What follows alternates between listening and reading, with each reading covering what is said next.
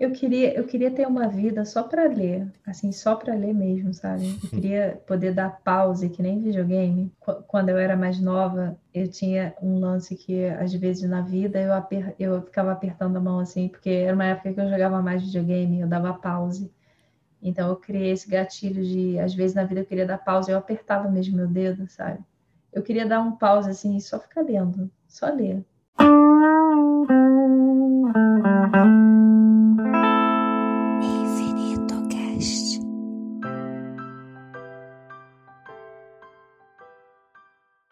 É, primeiro, tá? Eu não sou tipo um expert de mapas. eu estudo, eu vejo umas coisas. Quando eu vou dar um retorno assim, eu já dei um retorno assim para algumas pessoas, eu fico um tempo olhando para o mapa, vendo as relações e tal. E eu gosto de fazer um apanhado geral do mapa da pessoa, porque um ponto só não diz muita coisa. Não. Eu dei uma risadinha, tá? Porque tem coisas aqui que eu olho que de certa forma dá para identificar em você, entendeu? Ah, sem dúvida, isso é bom, isso é bom, significa que que tá refletindo, que eu tô sendo sincero à minha natureza estelar. Será uhum. que isso existe? Natureza estelar, astrológica? Sim, natureza estelar é um, um bom, uma boa expressão. O leão na casa 7, vendo a partir disso aí, que é a casa 7, seria uma pessoa que tem uma facilidade. O que isso significa? Significa o escorpião ele é um signo de profundidade, né? O escorpião é assim. O escorpião diz de um movimento que não se contenta em ficar na superfície. O escorpião é o signo de morte e renascimento. Então, assim, é, o escorpião no teu mapa sempre mostra alguma área da tua vida que você não se contenta em estar na superfície, que você precisa transcender, que você precisa ir a fundo.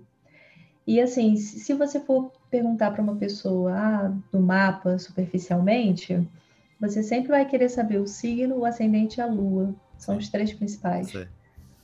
A lua é, é alguma coisa é, que vai te falar ao mesmo tempo da relação dessa pessoa com os gostos dela, com que, o que interessa ela, né? É, e vai te falar também da, da relação dela com a maternidade, com a mãe e com o ser mãe, e com o feminino, enfim. É, e, e, e tudo que vem junto nesse pacote, ou seja, a lua diz da minha sombra, diz da minha sexualidade, enfim. E, e daí os gostos e tal. Uma pessoa que tem lua em escorpião, que é um signo da profundidade, é um signo de água, é uma pessoa que não vai se contentar é, com coisas superficiais, assim, nas partes principais da vida dela. É uma pessoa que vai precisar ir a fundo, sabe? É, tem pessoas que têm, que têm signos de terra na Lua, que são pessoas que você vê claramente a diferença porque é, conseguem ser mais práticas. A pessoa que tem uma Lua escorpião tem, pode ter uma certa dificuldade em ser uma pessoa mais prática na vida. Escorpião é ar? Não. Não, escorpião é água. Água. É emoção. Ar é o quê? Ar é pensamento. E. Beleza. Fogo eu imagino que seja Intuição. Eu ia falar ação, mas intuição faz sentido.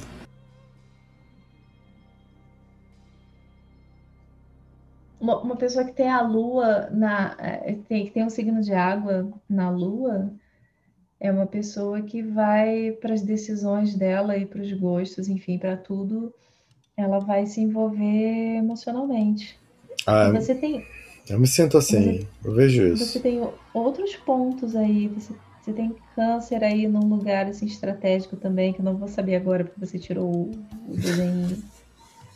Mas você tem coisas assim que combinam com essa lua aí, que são complicadas. Mas você tem, por exemplo, uma. Hum, Marte em Gêmeos, né, cara? Porra, Marte em Gêmeos, brother. Talvez ter um Marte em Gêmeos te salve. Porra, isso aí tem que entrar no nosso poema. Talvez teu Martin Gêmeos te salve. É. Sabe o que, o que me salva no meu mapa é o meu Sagitário. Porque eu, tenho, eu sou escorpião e eu tenho muito escorpião. Mas eu tenho Sagitário em pontos bem importantes. Meu ascendente é Sagitário. Sagitário é bicho solto. Sagitário é pra fora. Você né? sabe, você, você reconhece essa referência que eu acabei de fazer? Não. Não, é porra. o quê? Choque de cultura? Não, é É. Porta dos Fundos. Ah, não vi. Meu irmão, você não vai me deixar entrar aqui nessa festa? Vou te falar uma parada. Sou Sagitário. Sagitário é bicho solto. É o Gregório. Enfim. Eu não assisti. Qual é o capítulo? Para... Cara, é um que ele tá tentando entrar numa festa. Tipo, ele tá tentando dar uma carteirada. Hum, Eu não sei. Deve, deve ser fácil de achar isso. tá, vou procurar. Mas é isso, Sagitário é bicho solto. Sagitário é bicho solto. Mas os gêmeos, o que, que é os gêmeos? Gêmeos é, uma- é, é, é- é o que comunica todos os signos. Os gêmeos é. Se fosse mal dizer assim, seria um fofoqueiro, assim. Ele consegue comunicar com todo mundo, sabe? Gêmeos vai todos os signos. Ele passa a mensagem daqui pra lá, ele transmite, ele é o mensageiro, assim. E ele, o Gêmeos, ele tá sempre muito ligado ao movimento intelectual. Você Certo. tem Marte em Gêmeos. O que que é um Marte? Um Marte é como se fosse o motor do carro. É o motor, é aquilo que te move no mundo. Qual é a potência desse motor? É, Qual é a forma como você se movimenta no mundo? Para que lado você tá? Qual a sua direção? Uma pessoa que tem Marte em Gêmeos é uma pessoa movida muito nesse intelectual. É uma pessoa que no mundo o que move ela são, são é o pensamento, são interesses intelectuais, é o movimento acadêmico, enfim. É tudo relacionado a isso, entendeu?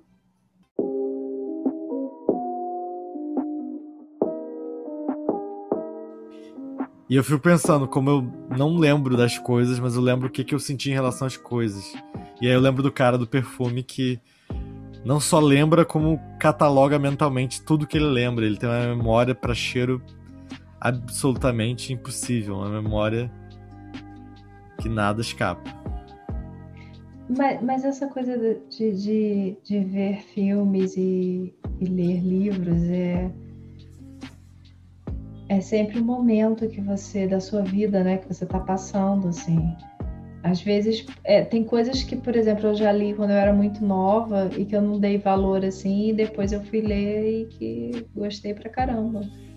Ou vice-versa, assim, coisas que eu gostava pra cacete, e depois eu fui ler e falei, pô, que bosta, o que, que é isso que eu gostava? Sim, eu acho que o, o- Talvez não seja exatamente isso, mas tem a ver com isso. É minha relação com o Encontros e Desencontros, Lost in Translation, que é um filme que eu assisti muitas vezes, é um filme que eu gosto muito, mas a última vez que eu vi eu já não gostei tanto.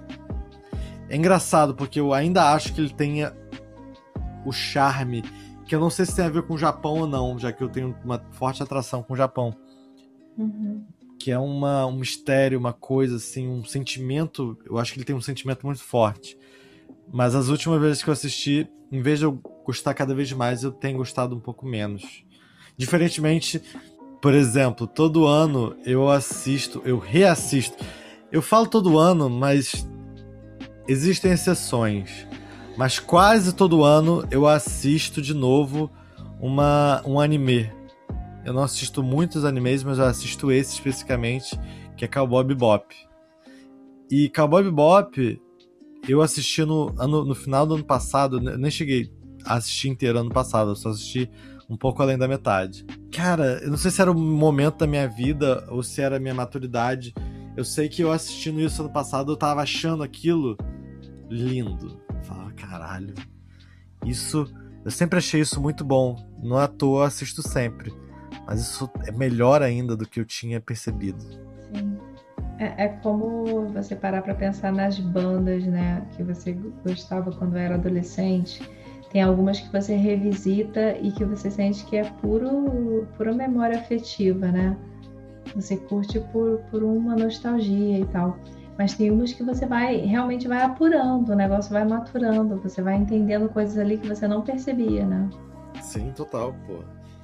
Eu, esses dias, eu foi aniversário de 25 anos de um disco que eu ouvia muito há, sei lá, 15 anos atrás. Uhum. E, e, é algo que eu não escuto tanto hoje em dia. Não, não, digo nem que é algo necessariamente mais jovem, embora talvez seja, que é Modest Mouse. Modest Mouse era minha banda preferida em 2005. Então não tem como fugir disso.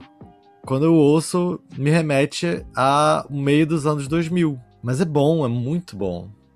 E por mais que hoje em dia eu consiga enxergar certas coisas que não me agradam, talvez por eu julgar serem um pouco inocentes ou um pouco maduras, o produto é bom, a música é boa, faz sentido.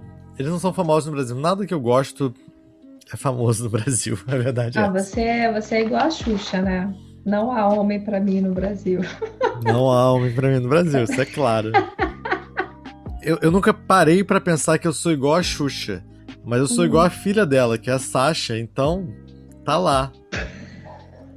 Porque às vezes eu esqueço as palavras em português, então eu sou é que eu chamo de síndrome de Sasha. Às vezes eu vou falar uma coisa e falo, caralho, como é que fala isso em português mesmo? A última palavra uhum. que eu não lembrei foi urge. Eu não sabia, eu, eu, queria falar isso. E eu pensei, pô, tem essa palavra aqui que eu quero te dizer, porque isso aqui vai traduzir o que eu tô pensando. Mas eu não consigo pensar nessa palavra em português. E é, isso me incomoda terrivelmente, porque, porra, eu não só sou brasileiro, como eu sou um escritor brasileiro. Como é que eu esqueço português?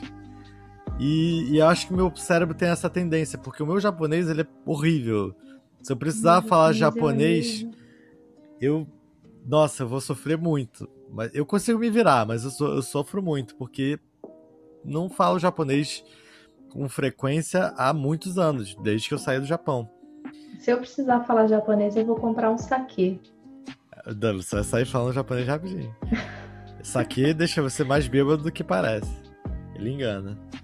E, mas eh, quando eu tava morando no Japão e eu tava falando japonês todos os dias, cara, uma vez eu, eu, eu pensei na palavra, eu, tô, eu tava falando com uma brasileira.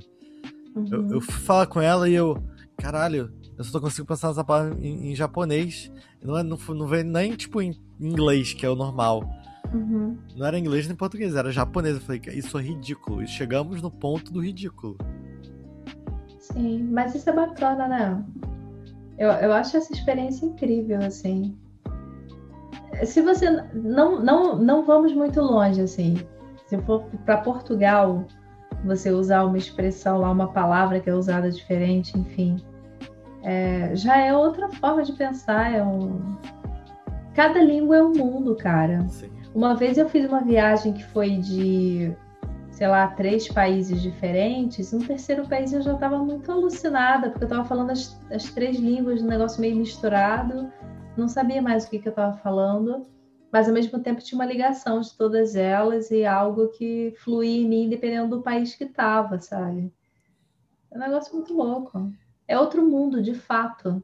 死にに行くわけじゃない俺が本当に生きてるかどうか確かめに行くんだ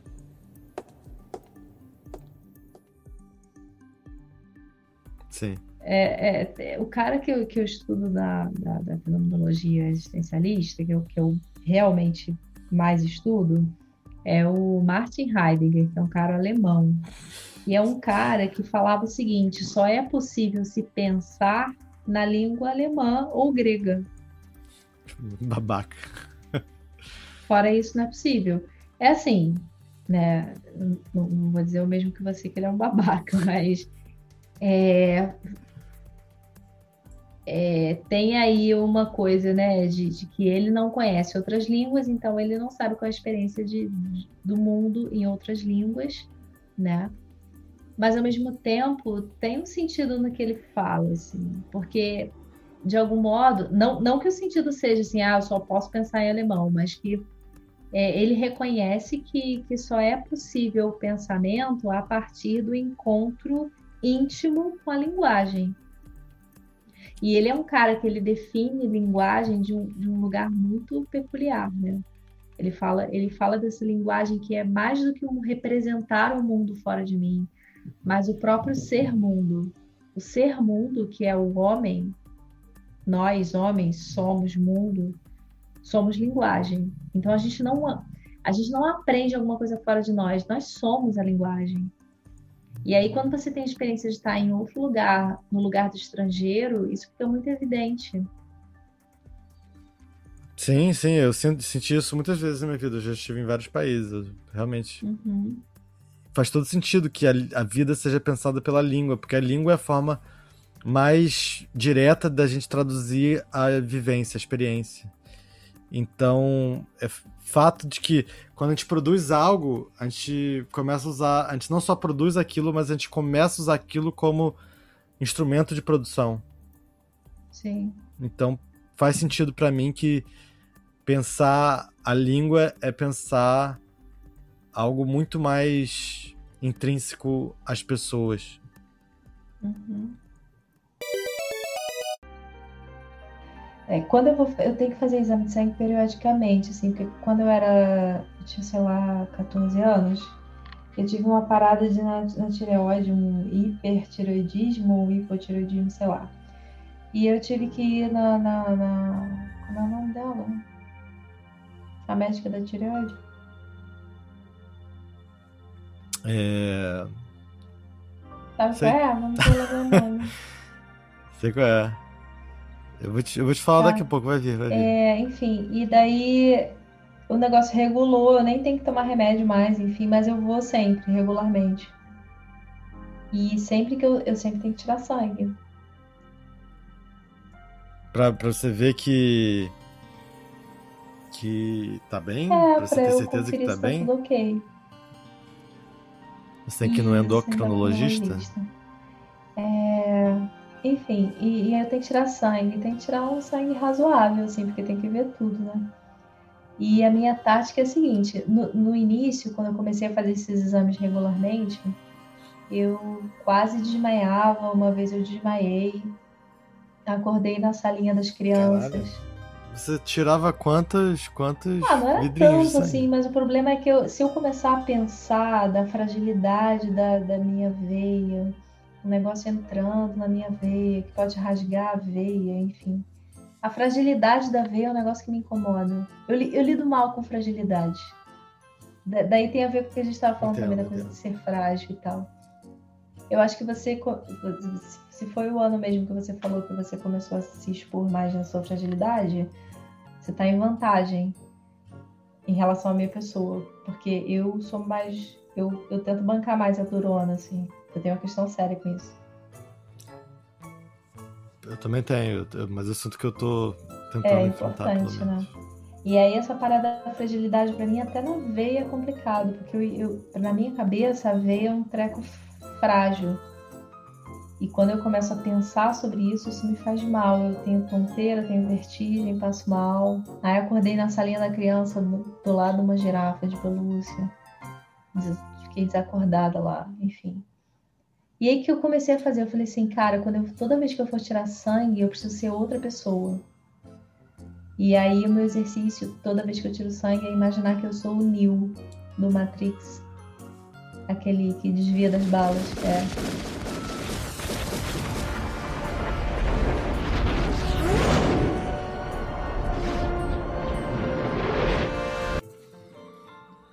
Cara desvia das balas, assim. Ele não vai passar mal tirando sangue, né? Isso. Acho muito específico você pensar no Neil. Tem algum motivo para ser o Neil e não, sei lá? Eu preciso incorporar o Neil. Quando eu tô tirando sangue, eu sou o Neil. Você precisa chegar na Matrix, né? É. Pular o prédio.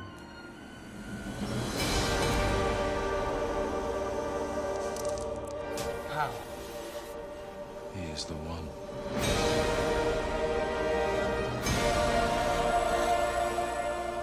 Uma semana assim, meu cérebro tá funcionando bem. Na semana seguinte ele fala: Então, semana passada foi meio pesada, deixa eu dar um descanso. Aí ele fica uma semana Sim. sem funcionar direito, aí depois ele volta. Eu tenho funcionado por dias mesmo. Às vezes tem. É isso, assim, um dia eu tô bem bacaninha, assim, acordo Seis da manhã, tomo minha água com limão, faço exercício. Porra, crossfit, cara. crossfit oh, crossfiteira. crossfiteira.